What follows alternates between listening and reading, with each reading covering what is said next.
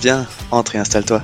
Bienvenue au Café du Market. Je suis Axel KK, freelance en inbound marketing B2B, et on est ici, entre nous. Alors prends le temps d'une petite pause et débrief avec nous les méthodes de base comme les dernières tendances marketing en compagnie des meilleurs experts du sujet. Inbound marketing, demand gen, création de contenu, branding, SEO. Tout va y passer pour que tu puisses reproduire chez toi ce qui marche le mieux pour les autres. Si le podcast te plaît, n'hésite pas à le partager à tes collègues en me taguant sur LinkedIn ou en laissant 5 étoiles sur Apple Podcast. Et maintenant, détends-toi, prends ta boisson préférée. Et surtout, si tu entends une discussion intéressante, serre-toi, c'est offert par la maison. Pour ce podcast, j'ai l'honneur d'être soutenu par ma solution de marketing automation préférée, Cepledi. Si je t'en parle, c'est parce que je l'ai utilisé à titre pro et que j'en ai été pleinement satisfait. On le sait quand on fait du marketing automation, ce qui est compliqué, c'est d'entretenir constamment des workflows de nurturing et de les mettre à jour avec de nouveaux contenus. Là où Pledzi est très fort, c'est qu'ils ont développé une campagne intelligente qui est capable de pousser automatiquement le bon contenu au bon moment à la bonne personne, en fonction de ses centres d'intérêt et du stade de maturité du lead. Qui ne gâche rien, c'est qu'ils ont une équipe au top avec un service CSM dédié qui est là pour t'aider à mener à bien ton projet. Mais assez parlé, passons à l'épisode. Bonjour à toutes et à tous et bienvenue pour ce nouvel épisode du Café du Market. Alors coïncidence ou pas, au moment où on enregistre cet épisode, euh, Dave Gerhardt, qui est l'ancien CMO et CBO de Drift, vient de sortir son livre Found the Brand, où il explique comment est-ce qu'il a créé une marque personnelle autour du fondateur de Drift, comment ça a contribué au succès phénoménal de cette startup et comment justement ça peut être euh, reproduit chez vous et pourquoi c'est important justement que les fondateurs de startup s'investissent dans ce genre de stratégie. S'il y a bien un réseau social qui se prête à ce type de stratégie-là, donc de marque personnelle pour les fondateurs de start-up, c'est LinkedIn en ce moment. Et donc ça va être notre sujet du jour. Donc pour parler de ça, euh, je reçois Maude Alaves, qui est Hello, Hello, bonjour Maude. donc j'allais dire qui est fondatrice du euh, Social Hack, euh, Hack Club et qui a justement complètement cassé les codes de LinkedIn l'année dernière. Donc je ne peux pas croire que pour les gens qui, soient, qui sont assidus sur LinkedIn, tu sois une inconnue. Pour ceux qui, qui seraient passés à côté de 2021, est-ce que tu peux du coup te, te présenter en quelques mots? Ouais, bah déjà merci de m'avoir invité. Je t'en prie, Super merci. intro. Effectivement, j'ai vu le bouquin de Dave, j'ai absolument envie de l'acheter aussi, il faudrait qu'il est sur ma liste des petits achats. Mais donc pour me présenter, moi je suis euh, Maud Veste, je suis solopreneur aujourd'hui, c'est la définition que je trouve qui est la plus euh, proche de, de ce que je fais. Euh, créatrice de contenu aussi, donc sur LinkedIn notamment, où là aujourd'hui j'ai 16 000 abonnés. Sur YouTube, sur lequel j'ai dépassé euh, 1000 abonnés en trois mois. Et j'ai aussi une newsletter euh, qui traite de la, du sujet de la création de contenu qui s'appelle La Soucoupe avec euh, 2500 inscrits. Et au quotidien, ce que je fais, moi, c'est que je vais accompagner des dirigeants et d'autres entrepreneurs créer du contenu, du coup, pour donner de la visibilité à leur projet entrepreneurial. Top, c'est vrai que tu l'as un peu dit, là, tes chiffres, euh, ils sont assez dingues parce qu'en fait, l'année dernière, tu démarrais sur LinkedIn. Cette année, là, au classement qui est sorti au début d'année, tu étais 19e influenceuse Ouais. euh, française. euh, c'est une progression qui est dingue. Qu'est-ce qui s'est passé, quoi, l'année dernière? Ben écoute, euh, c'est une bonne question. Moi aussi, je sais pas trop. non mais non non mais c'est vrai que quand on y pense, c'est assez ouf d'arriver euh, 19e d'un classement comme ça en, en France.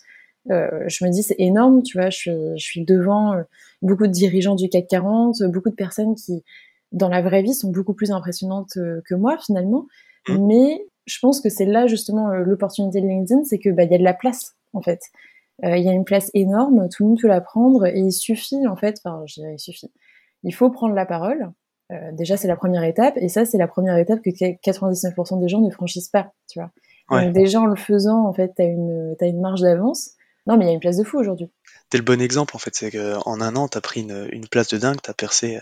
Et c'est là qu'on voit tout le potentiel du réseau. C'est que du Mm. coup, toi, t'as développé ton business autour de ça, euh, sur une stratégie de contenu qui est quand même bien ficelée, parce que, Mm. enfin, on en parlera peut-être, mais euh, effectivement, pour t'avoir suivi un petit peu ce que tu disais, euh, les questions de, de régularité, mais aussi d'autorité un petit peu au début, où du coup, t'avais mis en place euh, des, des webinars pour te donner un peu plus de légitimité aussi, et puis euh, pouvoir prendre la parole. Je pense que ça a contribué dans ta stratégie de contenu. Donc, il y a quand même une recette qui a été bien ficelée pour arriver là où t'en es, quoi.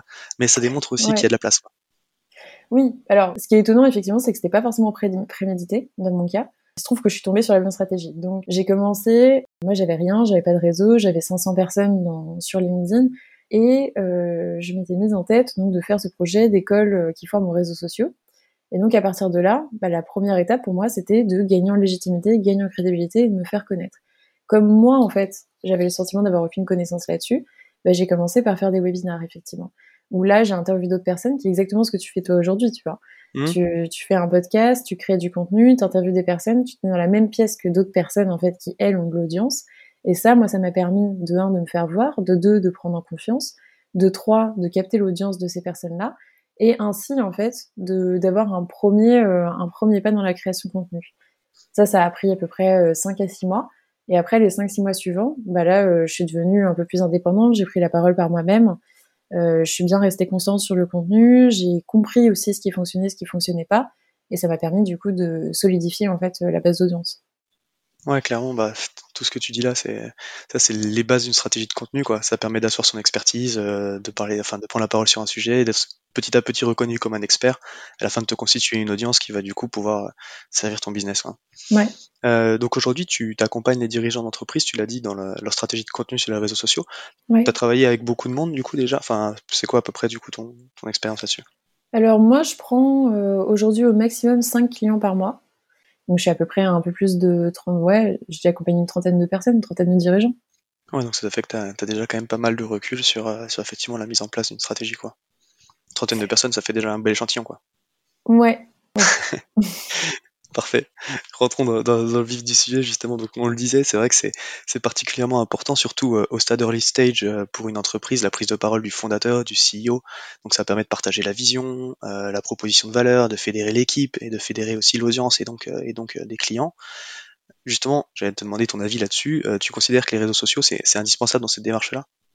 Bah oui, clairement, en fait, c'est la, pour moi, c'est la meilleure opportunité qu'on a aujourd'hui euh, dans notre euh, dans notre ère, en fait. À l'époque, pour faire de la pub, on avait bah, la télé, voilà, mais mm. la télé, elle a de moins en moins d'audience aujourd'hui, de toute façon. Tout le monde part de plus en plus sur les réseaux sociaux, et puis après, l'avantage quand même des réseaux sociaux, qui est incomparable avec n'importe quel autre euh, canal d'acquisition, c'est qu'il est gratuit. Alors, il est gratuit en termes de coût pour achat d'audience. Maintenant, il n'est pas gratuit en termes de temps passé, ça c'est sûr mais le potentiel euh, de scale en fait d'un contenu est inimaginable quoi. Ouais, c'est clair. C'est vrai que comme, tu l'as très bien dit, euh, il, a, il, y a une époque, on était obligé de passer par les médias traditionnels, télé, euh, presse, euh, enfin bref, tout ce qui tout ce qui pouvait exister. Mais c'était des médias qui étaient contrôlés justement par ces médias-là, quoi. Alors que les, les, réseaux sociaux, bah après tout, n'importe qui peut créer du contenu. Du coup, c'est une formidable opportunité et c'est un très bon canal d'acquisition, effectivement. Donc alors concrètement, je suis CEO d'une startup. J'ai compris l'importance de cette stratégie-là. Et donc, qu'est-ce que, quelle est la stratégie? C'est quoi les steps pour pouvoir démarrer? Bah, les steps déjà, ça va être de définir quels sont les piliers de contenu, quels sont les sujets que la personne veut aborder. Moi, ce que je recommande, donc, c'est de suivre la stratégie euh, tofu, mofu, bofu. Pourquoi elle est importante? Parce que euh, faut en revenir à comment fonctionne l'algorithme sur LinkedIn. Il va fonctionner par système de boucle, c'est-à-dire qu'il va montrer votre contenu dans un premier temps à une centaine de personnes. Sur ces 100 personnes, il va analyser est-ce que euh, les personnes engagent, est-ce qu'elles lisent le contenu, etc. Si oui, on le montrera plus. Sinon, on arrête de le montrer. Mhm. Et là, en fait, il y a deux choses qui peuvent influer sur ça. Il y a un, est-ce que le format du post est euh, LinkedIn friendly, on va dire? Donc, est-ce que euh, il est bien rédigé? Est-ce que on saute bien des lignes? Est-ce que c'est agréable? Est-ce qu'il y a des emojis? Voilà, tout ça, toutes les petites règles. Mais ça, ça suffit pas. La deuxième chose après, c'est le sujet. Est-ce que le sujet va parler et est compréhensif, euh, compréhensible par ben, une majorité des gens? Si on a un sujet qui est compris est intéressant pour seulement une personne sur 100. Donc par exemple, admettons, euh, j'ai une boîte euh, qui traite euh, de toilettage pour Chihuahua. Mhm. Si je fais un post où je dis, voilà, je viens de lancer ma boîte de toilettage pour Chihuahua, probablement que ça n'intéressait personne. Et du coup, en fait, sur 100 personnes à qui on va montrer ce post, il y en a qu'une seule peut-être qui va interagir. LinkedIn va comprendre que c'est un post qui est pas intéressant, qui plaît pas, et du coup, il va le couper. Il mhm. va pas le montrer. Donc ça c'est important pourquoi? Parce que ça veut dire qu'en fait, bah, une fois qu'on a compris ça, en fait le but du jeu c'est de mettre une stratégie en place qui va faire permettre de faire passer ces messages quand même, tout en ayant un message suffisamment global pour que euh, en fait il y ait plein de gens qui puissent euh, euh, le faire porter quoi. En gros, il faut plus avoir des chercher à avoir des ambassadeurs et une audience que de trouver des prospects directement via ces posts. Ok. Ouais, donc je vois ce que tu veux dire. Effectivement, tu dis plutôt que centrer tous tes posts sur ta niche, Du coup, tu en parlais de Chihuahua, ça, ça marche bien. Voilà.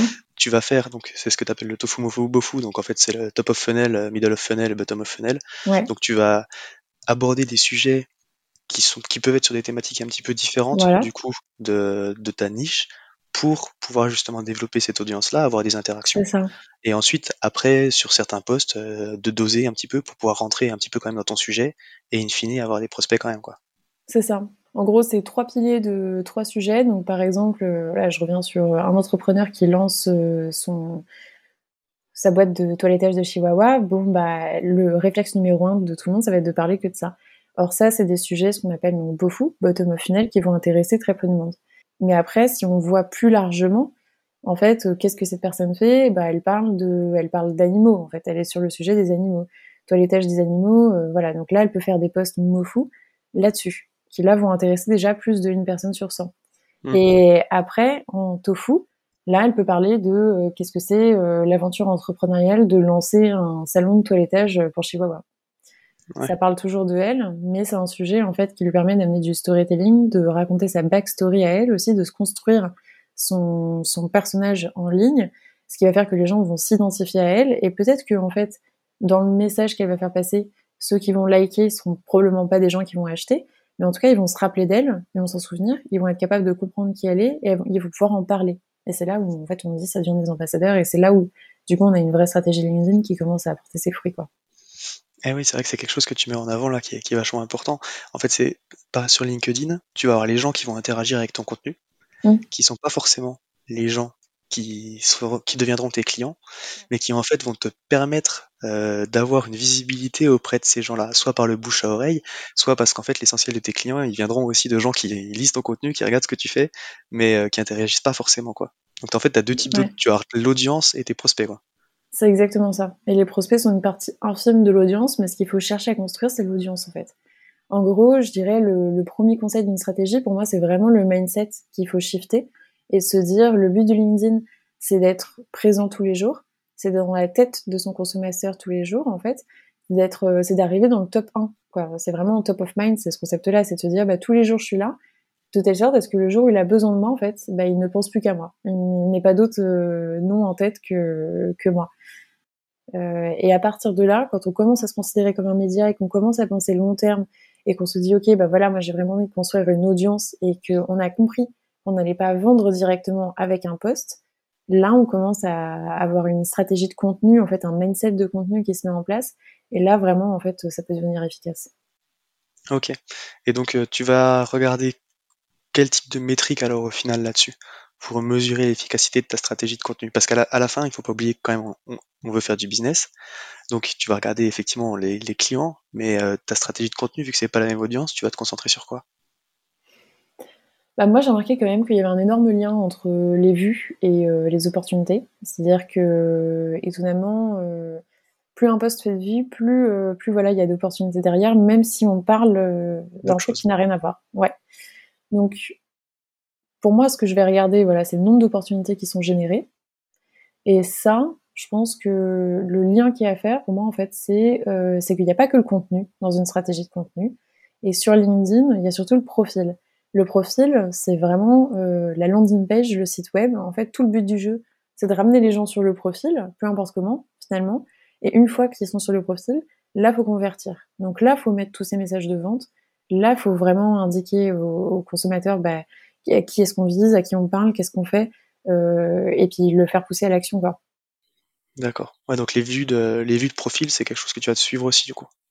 Ouais, les vues de profil euh, sont et ça les vues de profil en fait sont corrélées au nombre de posts que tu fais.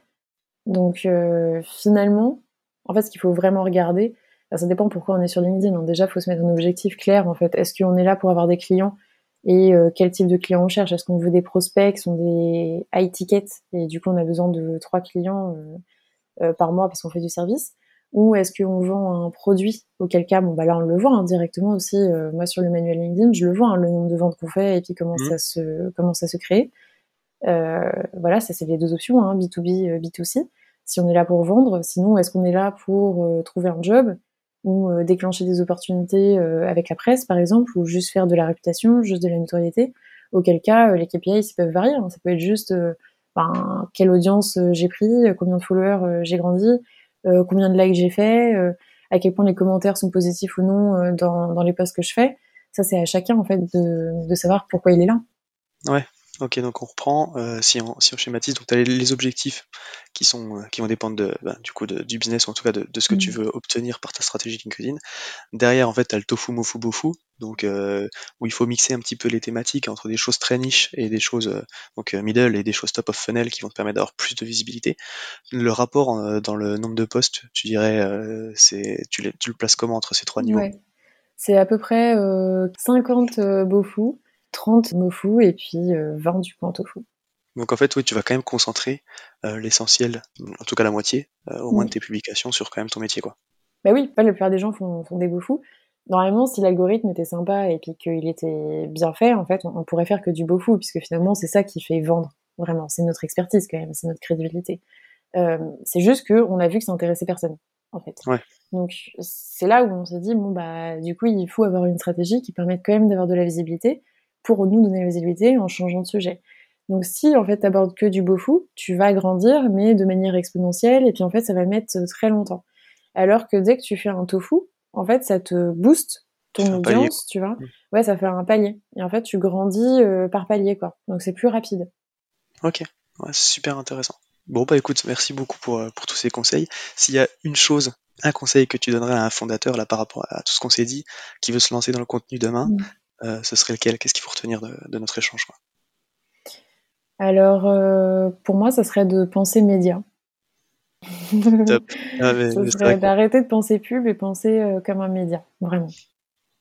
Ouais, c'est super intéressant. Mais ça rejoint toutes les, toutes les tendances du moment de toute façon sur la création de contenu à valeur ajoutée et, tout l'intérêt qu'il peut y avoir derrière pour avoir son expertise et développer son business. Quoi.